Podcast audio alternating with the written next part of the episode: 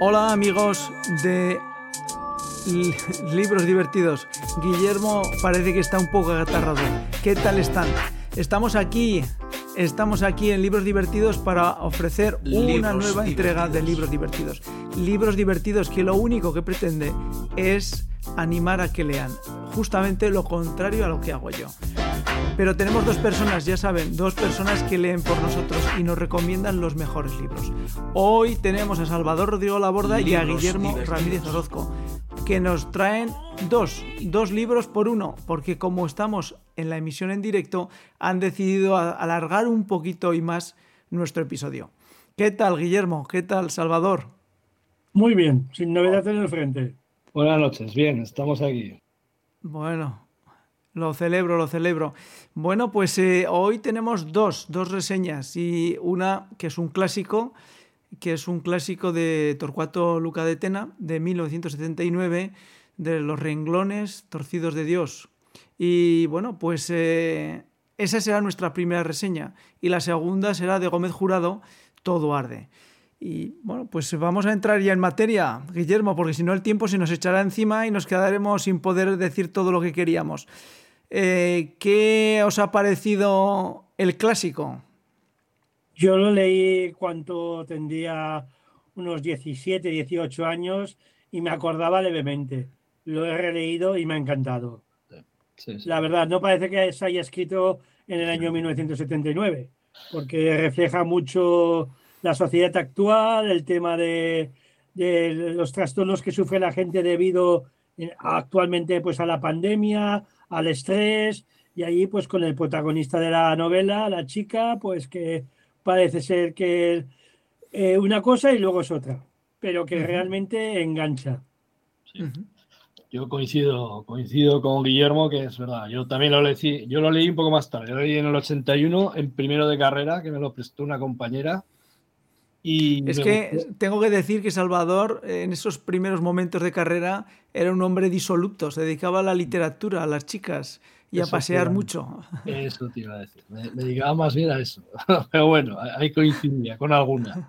No, pero la verdad que al final es una, es, después de lo que hemos leído, por lo menos yo, o sea, es una obra totalmente actual, totalmente actual, y la hemos releído por eso y sobre todo porque han hecho la novela y aquí sí que quiero hacer un inciso que no me extraña tampoco que hayan tardado más de 30 años en hacer un guion porque es una es un guion difícil para una película los renglones torcidos de Dios. Es muy muy difícil. Yo no sabría ni, ni cómo empezar una, una, semejante novela. Y como coincido con Guillermo es muy actual por muchos por muchos aspectos y sobre todo que me ratifico otra vez en que ya hace 30 años había gente española que hacía verdaderas novelas de suspense y de intriga. es impresionante. Muy bien, muy bien, muy bien, muy bien relatada. Yo no me acordaba de casi nada, ¿eh? prácticamente de casi nada. ¿Habéis tenido la oportunidad de ver la película? No. Yo eh, este fin de semana igual con la mujer como, como tú, como no lee, pues yo digo, pues yo leo primero el libro y luego lo comparo que normalmente siempre suele ser mucho peor, a mi parecer, las películas que la novela, porque en la novela te imaginas una serie de cosas y los personajes y luego pues en la, película se dejan cosas. Ah, bueno, pues les prometemos que el comentario de Cinófilo, que además Guillermo hemos tenido el ojo de ver que es una persona que le gusta el cine, eh, el comentario con su señora eh, lo, traeremos aquí a Libros Divertidos para animarnos o a leerlo o a verlo o a las dos cosas juntas. Eh, pero ¿de qué, de, qué va, ¿de qué va el libro? Salvador, te dejo. Ah, sin destripar, sin destripar mucho, Salvador. pero ya... Es una, es una novela de suspense, como siempre, ¿vale? Un, un thriller de la época. Lo que pasa es que como conoces casi todo lo que, lo que comenta, pues eh, a mí me ha gustado precisamente por eso, porque muchas de, las escenas que se pueden ver o se verán en la película ya te las has imaginado y son, yo creo que es eh, muy, muy interesante. Comparándola con, estaba hablando antes con Guillermo, con alguno de los actuales, con J.D. Baker, por ejemplo, la que hemos comentado, Los crímenes en la carretera, eh, pues realmente me gusta más Torcuato Luca de Tena porque primero se mete durante dos meses en un psiquiátrico y empieza allí a, eso se puede decir porque es el principio de la, de la novela, empieza a ver la cantidad de gente que realmente, pues bueno, pues eh, de una forma u otra, en lugar de tener dolores o, enfermedades somáticas, son psico, psicológicas, ¿no? Y describe un montón de, en este caso, de pacientes y desarrolla una novela muy, muy entretenida y hasta el final, como siempre, no, no sabemos qué va a pasar, porque no sabemos si es realidad, si es ficción, si, si ella realmente es alguien que se mete allí para la protagonista, me refiero, Alicia. Ajá. Em, ¿eh? Sí, sí. Se mete allí por, por, por voluntad propia o pues realmente es, es, una paciente más de los que están allí. En fin, que siga Guillermo porque la reseña es suya y hay muchos aspectos. Desde, desde el punto de vista eh, literario, eh, lo que sería la construcción del lenguaje, eh, ¿os ha llamado la atención que es distinto a lo que estáis acostumbrados a leer actualmente? Es decir, se nota los, los, los ya muchos años, los casi 40 años que han pasado desde que ha estado escrito, el lenguaje ha cambiado cuando se construye la novela. Yo particularmente sí, 100%. A ver, no, eh, no es que sea difícil de leer, ni mucho menos, pero las construcciones gramaticales, las expresiones que hace Torcuato difieren a las que hacen los escritores actuales. Pero incluso alguna palabra, pues no sé, por la falta de costumbre leer obras antiguas, pues la tienes que buscar porque por el contexto sacas el, el significado, pero no te suena. Y luego, pues también, pues como también hace algún, alguna cosa así más eh, orientada al tema de sanatorios mentales con las enfermedades y cosas de esas, pues tienes que leerlo tampoco corriendo, pero para seguir el hilo argumental eh, y centrarte bien en, en, lo que trata la novela. Que lo que tenemos, que recordar, tenemos que recordar que, que los sanatorios o los psiquiátricos, como se llamaban antiguamente, desaparecieron pues prácticamente hace unos veintitantos años, casi 25 años, y, pero entonces existían y, la gente iba a los, a, los psiquiátricos, a los sanatorios, a que bueno, pues pudiera vivir eh, una forma, una forma de vida más o menos natural. Se eliminaron y lo que se decidió es que, bueno, pues que participaran esas personas de la vida cotidiana y, ya no existe ningún psiquiátrico en España, salvo en los hospitales, que sí que allí se lleva a las personas que tienen necesidades médicas importantes. Con lo cual, me acuerdo que en la reseña Guillermo señalaba este hecho y nos recalcaba de que era una, como una, un, ir al pasado para conocer cómo se vivía la enfermedad mental en ese momento.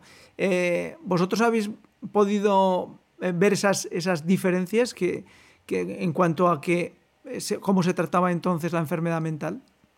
Yo, yo sí, yo particularmente con la profesora que nos hizo leer el libro, era, también daba filosofía, y una de las excursiones que hicimos en tercero de BU, Pocou, fue al hospital psiquiátrico de, de San Boy de Llobregat.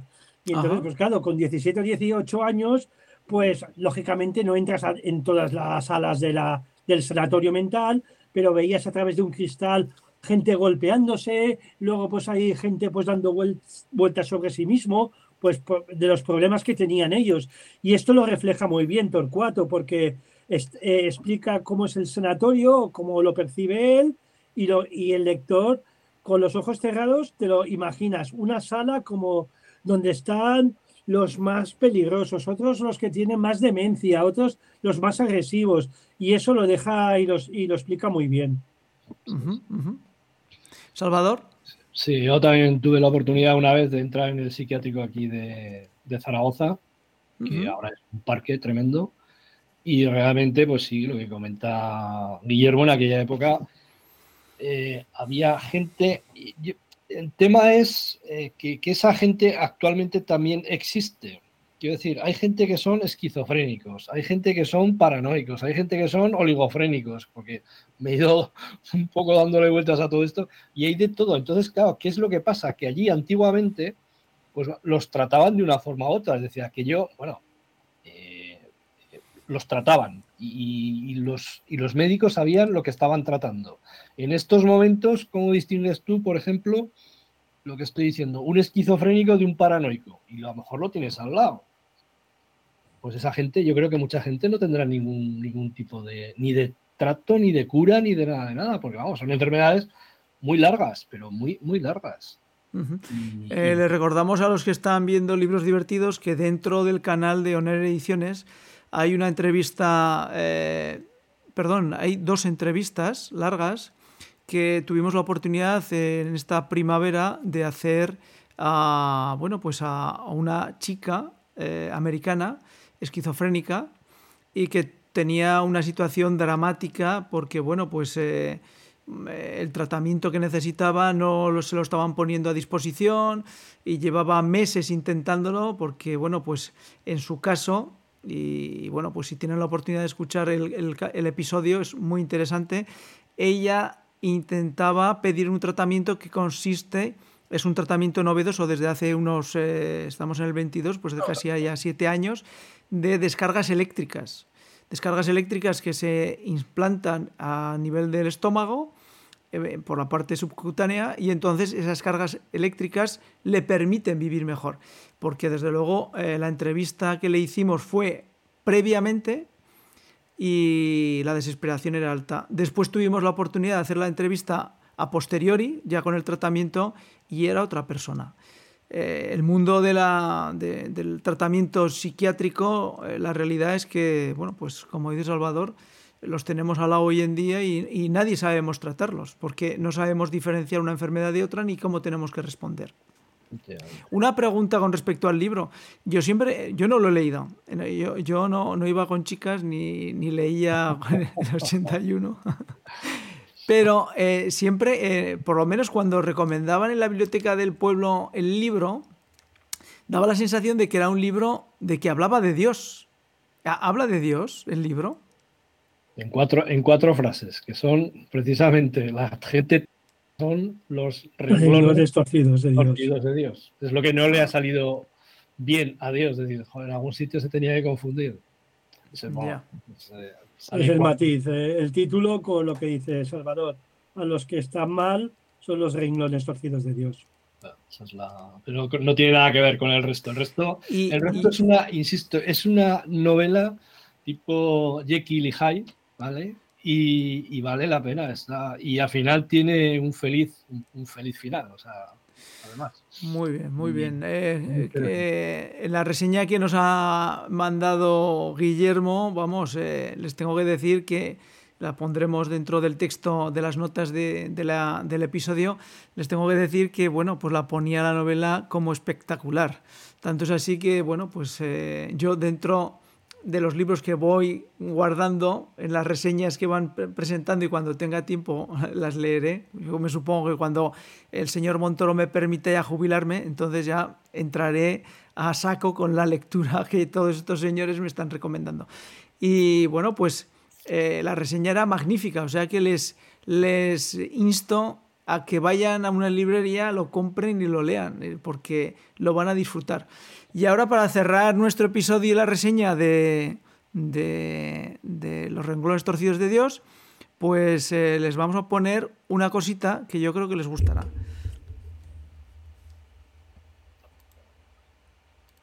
Tuvo que pasar algo allí dentro. Pero la policía no quiere escucharme. ¿Preparada? Voy a averiguar qué le pasa a su hijo. Podrás trabajar desde dentro pero nadie puede saberlo. ¿Cómo se llama? Alice Gould. ¿Usted sabe dónde está? En un manicomio. Al otro lado hay un mundo regido por unas reglas muy distintas a las que estás acostumbrada. Tiene delante al más peculiar de los locos que hay aquí. Soy el único que confiesa que lo está. Porque usted tampoco está enferma, ¿verdad? Me he introducido en el hospital para Te estoy contando la verdad. Vengo a que la tienen aquí montado. He introducido ciertas reformas que se están poniendo en duda. No quedaría nada bien un crimen en mi expediente. Al ayudarme a ingresar, el director colaboró en la falsificación de documentos oficiales de los... ¡Basta! ¿Qué está pasando, Alicia? Por favor, sácame de aquí. Eso solo lo puede decidir la Junta de Médicos. Lo único que ha quedado demostrado es que es usted una mujer enferma, Alicia. Y manipuladora. Peligrosa. Pero usted conoce la razón exacta por la cual se encuentra aquí. Estoy legalmente secuestrada. Estoy legalmente secuestrada. Legalmente secuestrada. Todos buscamos algo. Y la locura suele ser el camino más rápido para conseguirlo. Alicia. ¿Sabes quién eres, Alicia?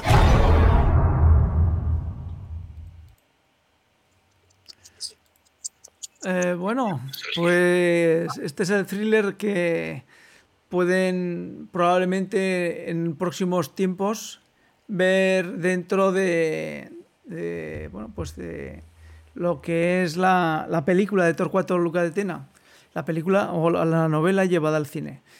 Y bueno, pues eh, me, ha, me, ha, dejado intrigado la película, ¿eh? o sea, el thriller, me ha dejado... No, no sé cómo acaba. No, no, estoy tentado de preguntároslo, pero no. No, no, ve, ve, ve, ve y, y disfrutarás. Disfrutarás de verdad. Porque... Yo no he oído la crítica como la pone en la película, la verdad. No, yo tampoco, yo tampoco, yo tampoco.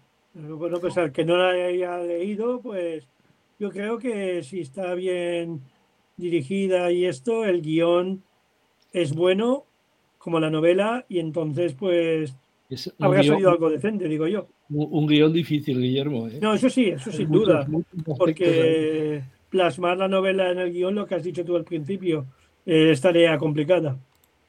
Pero bueno, bueno final, pues hasta la película que salga sí. por lo menos contento de decir, bueno, está, yo creo que, es, que será buena, ¿eh? yo no voy tanto al cine últimamente, pero vamos, yo creo que será muy buena.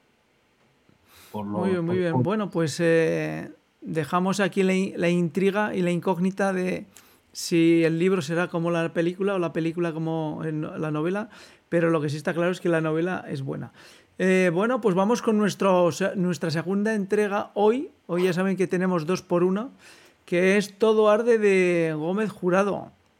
Y bueno, pues eh, vamos a, a ser eh, bueno, pues un poco balanceados, equilibrados, porque la reseña, las dos reseñas que ellos tienen la amabilidad de pasarme para que pueda orientar un poco el episodio y la, y la charla que tenemos, pues bueno, pues así como el primero es eh, cinco estrellas, pues aquí nos hemos desinflado. Hemos pasado de cicatriz, que yo no pude pasar de las primeras 40 páginas, porque aquello era terrible.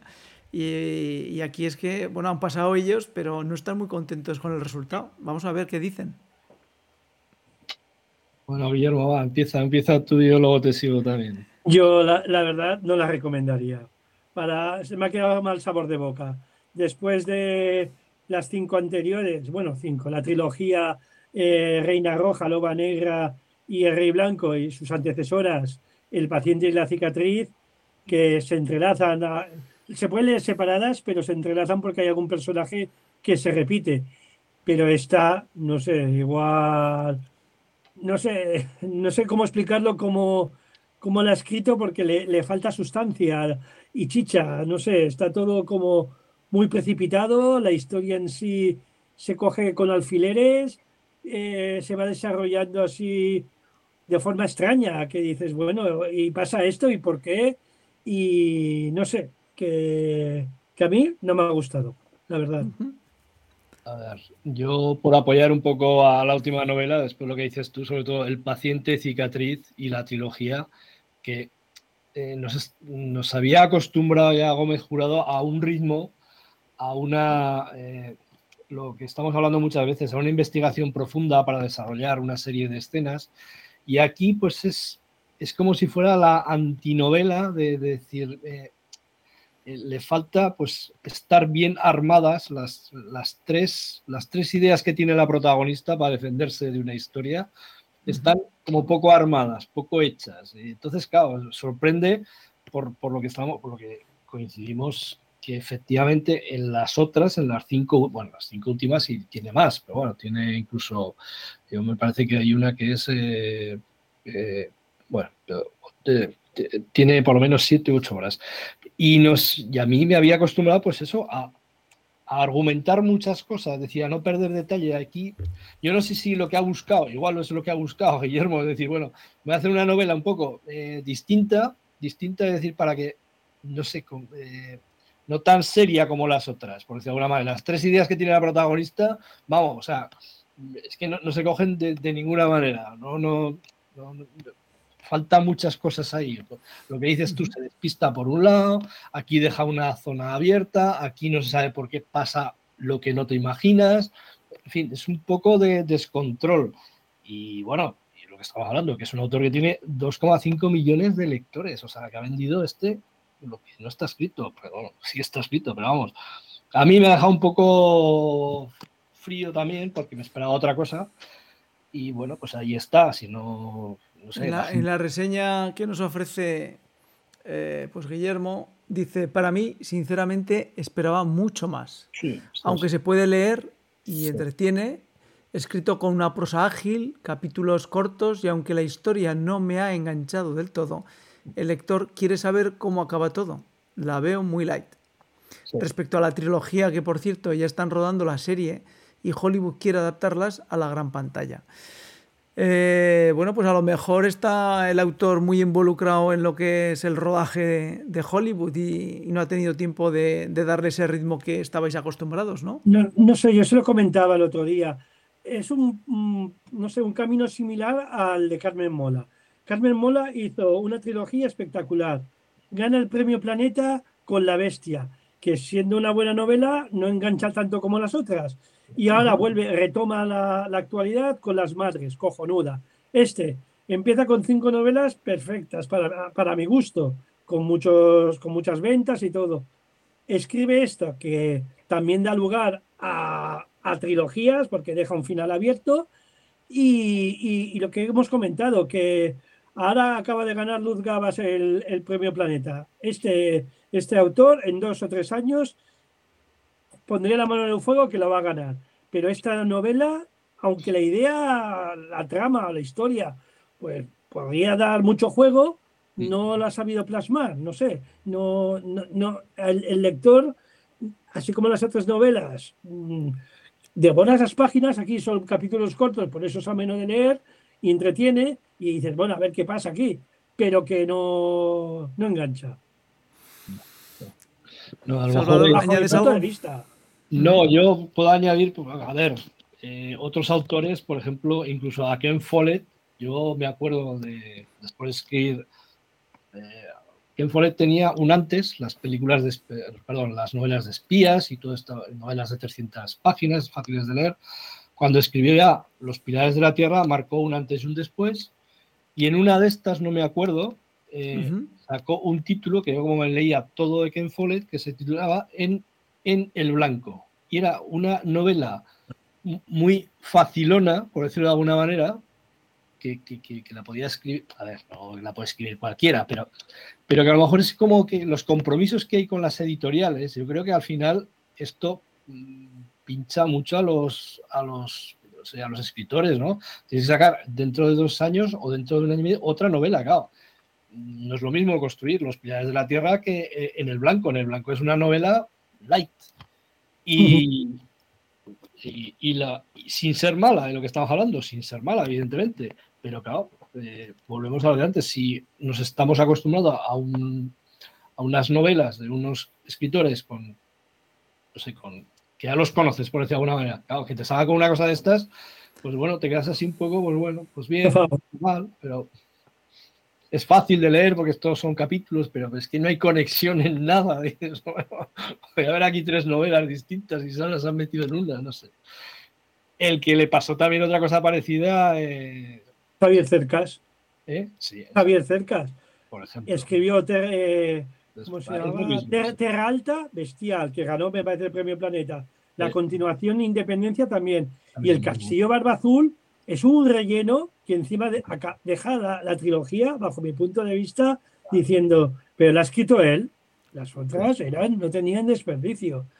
Por lo que sea, lo que dice él, por contrato. Yo creo que es un tema de... Cambia un poco de, registro y al seguidor de este escritor, pues te, quedas así diciendo, bueno, pasa lo mismo en el cine, que ves eres fan de un director o de un actor, te hace unos peliculones y luego entre medio te saca una película que dices, bueno, de relleno, que digo yo. Un poco, sí, bueno, pues eh, ya ven, no, no, siempre, no siempre tenemos éxito. Y esto es lo que tiene Libros Divertidos, que ayuda a que a los que están comenzando la lectura, pues no dediquen tiempo y dinero a lecturas que a lo mejor no les estimulan para continuar en el camino. Bueno, pues hasta aquí hemos llegado en Libros Divertidos en esta noche. Estamos ya rozando los 30 minutos, que es el tiempo que nos concedemos para eh, que los episodios no sean muy largos.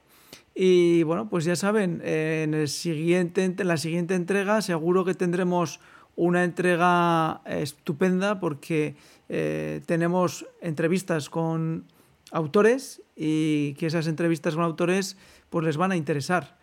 Poco a poco Libros Divertidos va a intentar incorporar que los autores pues asomen a nuestra pequeña pantalla y que expliquen por qué, cómo escriben y cómo lo viven y cómo sienten y cómo lo padecen porque detrás de cada libro hay un, autor. Esto es como lo que decía Gila, ¿no?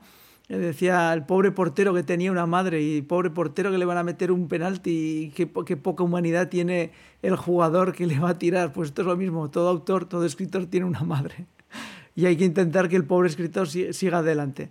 Bueno, Guillermo y Salvador, nos habéis dejado un poco con esta última reseña un poco dolidos, pero bueno, tiene que haber de todo. Se gana y se pierde. La verdad que sí.